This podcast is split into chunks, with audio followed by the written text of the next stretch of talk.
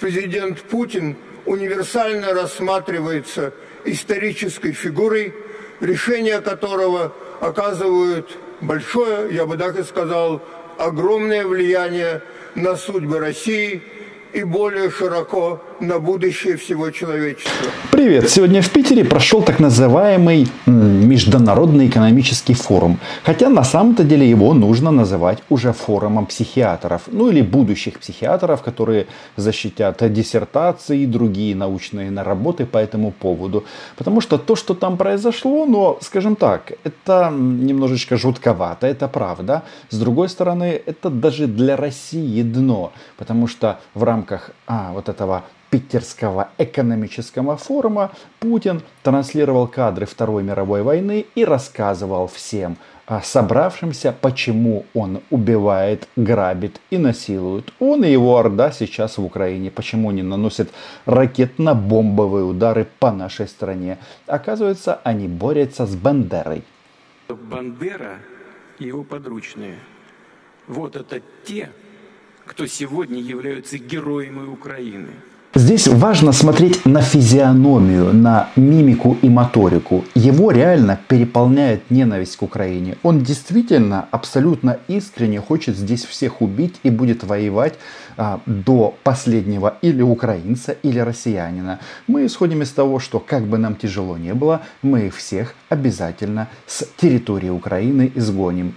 Значит, а, по мнению Путина, значит, самое большое зло в годы Второй мировой войны это, соответственно, Степан Андреевич Бандера и бойцы Украинской повстанческой армии. История, конечно, творится не в белых рукавичках, но раз а, украинцы в годы Второй мировой войны были главным злом, то а, получается, что Путин, ну, по сути, а, транслирует вот эту вот простую мысль, что Гитлер не самый плохой. Ну, не знаю, это настолько маразматично и одновременно страшно, потому что в конечном итоге все свелось к вот этому махровому антисемитизму, потому что, а, да, Путин и собравшиеся начали акцентировать внимание на национальном происхождении Зеленского, и может ли Зеленский как еврей быть нацистом. У меня много друзей, евреев с детства, они говорят, Зеленский не еврей, это позор еврейского народа. Я думаю, что нацизм не имеет национальности. И касается это и российского сбрендившего царя. Знаете, там и Дмитрий Саймс говорил о том, что если человек еврей, он может быть нацистом. И я где-то это уже слышал. А, совсем недавно об этом говорил Сергей Лавров. Аргумент он выдвигает, э, как, как, какая может быть у нас нацификация, когда я еврей.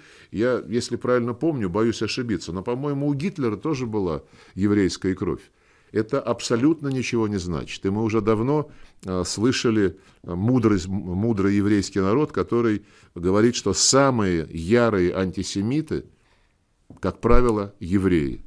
Многие, наверное, подумали, что питерский так называемый экономический форум, он об Украине и об окончательном решении украинского вопроса.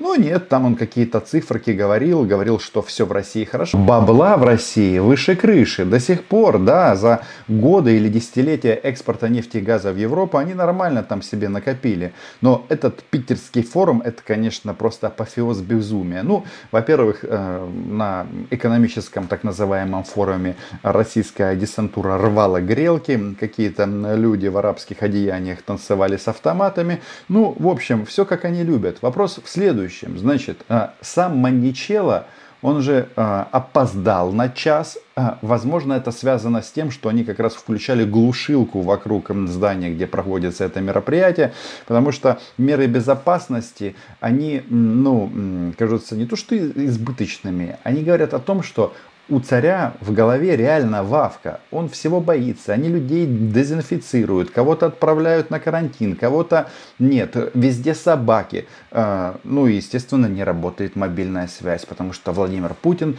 опасается, что прилетят украинские дроны и его убьют. Кстати, было бы неплохо, причем, судя по вот этому спичу, а, вот эта точка зрения, она будет захватывать и россиян. Потому что, еще раз, Он чокнутый.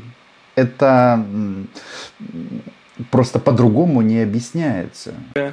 А, попытка спровоцировать нас на ответные действия. Ну, послушайте, вот если мы под Киевом уничтожили пять комплексов «Патриот», то что нам стоит э, э, уничтожить любое здание и сооружение в центре Киева? Нет таких ограничений. Внимание, вопрос. Кто здесь нацист? Ответ очевиден. Подписывайтесь на мой YouTube канал. Что важно, значит, а, Владимир Путин, он у нас а, щелкает все как орешки. Единственный нюанс, что он уже уничтожил патриотов больше, чем нам их поставили. При этом а, система ПВО Украины работает исправно. И в день приезда африканских лидеров, которые, очевидно, приехали к нам с некой мирной инициативой, э, он нанес или попытался нанести очередной ракетный удар по Киеву. Все цели были сбиты. Да, осколки несут смерть и вред на, на земле, но это цена войны.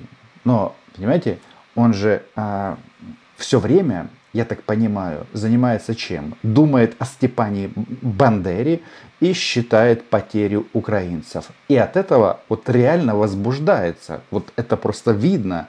Алина, по-моему, где-то крутит круг в одиночестве. Сейчас рассматривается вариант поставки э, самолетов. Несколько танков э, уничтожено.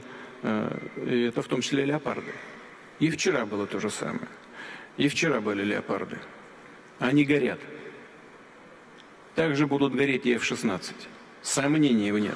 На войне как на войне. И да, российские пропагандисты могут в своем сознании уничтожить и пять патриотов из двух поставленных, причем несколько раз, ну и потом 150 раз показать один и тот же кадр а, подбитого леопарда. Дело в том, что это ж не немецкий танк.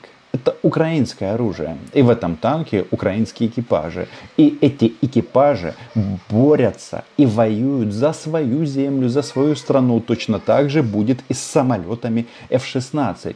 И заметьте, так он любит все пощелкать. Единственное, что его абсолютно, судя по всему, не интересует, так это потери российской армии. Ну что ж, будем продолжать. Потому что вот смотря на этого безумца, ты понимаешь, что у Украины вот реально никаких других вариантов просто нет. Ну а маньяк считает, что рано или поздно Зеленский сам попросится к нему на переговоры. Что касается того, нужно с ними вести диалог или не нужно, я повторяю еще раз, мы же не отказывались от этого диалога. Это они решили э, значит, с нами диалог прервать. Ну, не хотят разговаривать, не надо. Они захотят. А мы посмотрим, в какой момент э, и о чем с ними можно говорить. Пока до этого не дошло, мы видим, что они пытаются одержать победу на поле боя. Ну, флаг им в руки, посмотрим, как это у них получится. Пока не получается. И и вряд ли получится. Я думаю, что войну и амбиции российских нацистов нужно рассматривать в комплексе. Потому что, ну что значит не получается? Десятки тысяч российских солдат убиты, а генералов уже больше десяти. А, что еще? А, выбили их с Херсонской области, с правого берега. Херсон освободили. Да, все сложно, но из Харьковской области их выперли, из Сумской выперли, из Киевской тоже. Нет, сейчас маньяк говорит, что вот вы а, нас провоцируете на создание санитарной зоны. Ну, это такая идея, знаете. Если бы они могли это сделать, они это уже бы сделали. Они а, поручали бы кадыровцам пиариться в Белгородской области. Ну, пиариться, естественно, за спинами российских строчников. А, ребята с хорошими, а, правильно постриженными бородами, они же опричники, у них особые счеты и права у царя. Им умирать не обязательно. Для этого нужны другие, россияне. Но как-то этого никто не хочет слышать в силу того, что э, Зеленский человек с еврейской кровью. -то. Но он своими действиями прикрывает этих уродов. Не. Естественно, в перерывах, когда дед щелкал Хаймарсы, Патриоты и другую американскую технику, он тянулся к ядерной бомбе и говорил, что мы ее обязательно используем, если это будет угрожать территориальной целостности Российской Федерации. Где эта российская граница, теперь никто не знает, потому что, например, они же включили и Херсон, и город Запорожье в состав Российской Федерации. Это, конечно, ноу-хау в внешней политике маньяка, потому что они это объявили своим, даже не завоевав. С такими подходами ясно, тянется он к ядерной бомбе, мол, «А, не смейте изгонять меня с территории Украины, а то бахну. Ну, может быть и бахнет. А к этому на самом-то деле все относятся серьезно. И э, в таком состоянии маньяка гарантии, что этого не произойдет, дать никто не может. Ведь он хочет чего? Переговоров или чего? Э, теоретически возможно. Для России это возможно в том случае, если создается угроза нашей территориальной целостности, независимости и суверенитету, существованию российского государства. Э, ядерное оружие создается для того, чтобы обеспечить э, нашу безопасность в самом широком смысле этого слова и существование российского государства. Но у нас, во-первых, нет такой необходимости, а во-вторых, э, сам факт рассуждения на эту тему уже понижает возможность снижения порога применения оружия. Э, вот, это первая часть. Вторая заключается в том, что у нас такого оружия больше, чем у стран НАТО. Они знают об этом и все время нас склоняют к тому, чтобы мы начали переговоры по сокращению. Хреном. Любопытно, что после безумных речей Владимира Путина, его угроз, в том числе в адрес Джозефа Байдена, появилась информация о предоставлении Украине ракет «Атакамс». Да, это будет в 2024 году, и кто-то хочет сказать наверняка, что, блин, нам это нужно было позавчера.